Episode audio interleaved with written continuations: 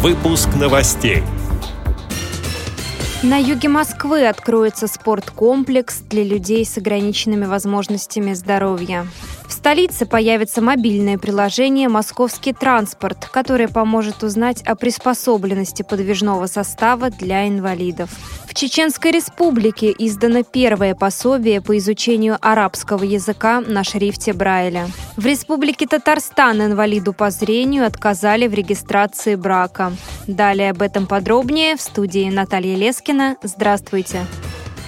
На юге Москвы откроется первый в городе физкультурно-оздоровительный комплекс для людей с ограниченными возможностями здоровья. Его площадь составляет 5000 квадратных метров. Одновременно в нем могут заниматься 120 человек. На первом этаже расположены два бассейна, спортзал и зал для сухого плавания. На втором – тренажерный зал, кабинет реабилитации, массажа и электросветолечения, а также медицинские кабинеты. В настоящее время строители заканчивают заканчивают внутреннюю отделку здания и проводят благоустройство прилегающей территории. Как сообщается на официальном сайте телеканала «Москва-24», в течение трех лет в столице планируется построить еще 23 спортивных объекта. В их числе 4 спорткомплекса, 11 футбольных полей с подогревом, 5 BMX-велодромов и 3 физкультурно-оздоровительных комплекса столице появится мобильное приложение «Московский транспорт». Оно позволит в режиме онлайн узнавать о приспособленности подвижного состава для инвалидов. Цитирую слова заместителя руководителя Департамента транспорта и развития дорожно-транспортной инфраструктуры города Москвы Дмитрия Пронина. В приложении будут отображаться данные всех видов общественного транспорта, включая аэроэкспресс и электрички, и показаны транспортные средства, приспособленные для перевозки пассажиров с ограниченными ограниченными возможностями здоровья. Приложение будет предлагать несколько готовых оптимальных вариантов маршрутов с учетом заданных параметров, таких как цена, скорость и количество пересадок. Конец цитаты. Мобильное приложение «Московский транспорт» в данный момент проходит тестирование, после чего будет выложено в публичный доступ. Приложением смогут пользоваться жители столицы и области, сообщает агентство «Москва».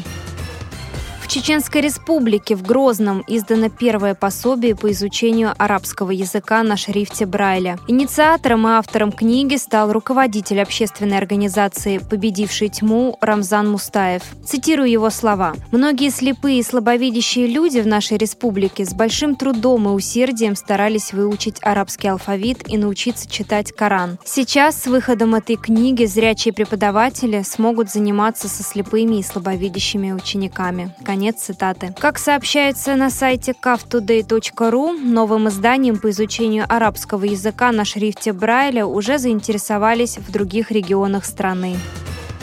В Республике Татарстан в Казани незрячему мужчине отказали в регистрации брака в связи с тем, что он является инвалидом по зрению. Сотрудник ЗАГСа, сославшись на ведомственную инструкцию, потребовал от брачующихся нотариального заверения подписи жениха на заявлении. Органы прокуратуры выяснили, что эта инструкция носит рекомендательный характер, а ее требования распространяются только на те случаи, когда гражданин в связи с недугом не может поставить подпись собственноручно. В в данном же случае мужчина мог расписаться на заявлении самостоятельно. Как сообщается на сайте rosbalt.ru, прокуратура потребовала зарегистрировать брак и наказать виновных. В результате главного специалиста отдела регистрации актов гражданского состояния привлекли к дисциплинарной ответственности, а брачные права пары были восстановлены. С этими и другими новостями вы можете познакомиться на сайте Радио ВОЗ. Мы будем рады рассказать о событиях в вашем регионе. Пишите нам по адресу новости собака ру. А я желаю вам хороших выходных, всего доброго и до встречи.